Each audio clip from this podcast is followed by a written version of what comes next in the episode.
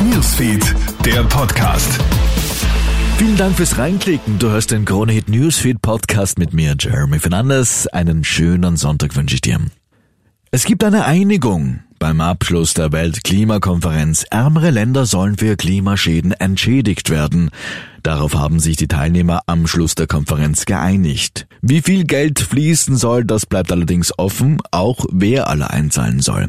Dennoch, dass der größte Streitpunkt der vorangegangenen Tage beiseite gelegt wird, das ist ein historischer Erfolg, berichtet Rachel Blufarb für den deutschen Sender NTV. Seit der COP1 wird versucht, das überhaupt erstmal auf die Agenda zu bringen, damit über sowas wie Schäden und Verluste geredet wird. Und das hat es nie geschafft. Das liegt auch daran, weil alle Länder wissen, dass das ein Fass ohne Boden ist. Wir reden hier von 300 bis 600 Milliarden an Schäden jährlich. Und wenn man so einen Fonds gründet, kommt man halt ganz schnell in den Bereich der Haftung, dass man sagt, ja, ihr habt jetzt da eingezahlt und jetzt müsst ihr halt dafür haften. Und deshalb gab es den bis jetzt nicht. Und dass er jetzt gegründet wurde, auch wenn es noch alles ganz unklar ist und die ganze Ausgestaltung noch ein Jahr dauern wird, ist auf jeden Fall ein Erfolg. Außerdem will man schrittweise aus der Kohle aussteigen, heißt es bei der Abschlusserklärung der Weltklimakonferenz. Klimakonferenz. Ein Abschied von Öl und Gas wird aber nicht erwähnt. Die heimischen Skibetreiber stehen stark unter Druck, denn neben der Energiekrise und Klimakrise droht jetzt wohl auch eine Kunstschneekrise. Auf der steirischen Planei laufen die Schneekanonen seit gestern schon auf Hochtouren, denn ab 1. Jänner ändern sich für das Skigebiet die Stromtarife. Die Folge? Kunstschnee dürfte wohl drei bis sechsmal teurer werden. Die niederösterreichischen Grünen fordern jetzt, dass die Skigebiete komplett auf Kunstschnee verzichten. Das ist aber nicht so einfach, sagt der technische Leiter der Planei Thomas Pizza zu ATV. Es hängt ja nicht nur unser Unternehmen mit die gut über 400 Mitarbeiter dran, sondern die ganze Region hängt an den dran.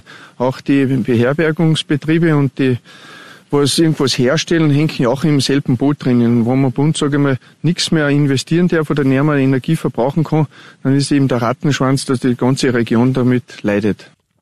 Noch vor Anpfiff der ersten Partie heute um 17 Uhr ist bereits eines klar, es ist die umstrittenste WM aller Zeiten. Trotz aller Boykottaufrufe beginnt heute Sonntag in Katar die 22. Fußball-Weltmeisterschaft. 32 Nationalteams kämpfen erstmals in einem arabischen Land um den wichtigsten Fußballtitel, den es gibt. Als Favoriten gelten ja Brasilien und Frankreich. Der Titelverteidiger muss aber bei der WM auf Karim Benzema verzichten. Der 34-jährige Stürmerstar fällt wegen einer Verletzung am linken Oberschenkel aus.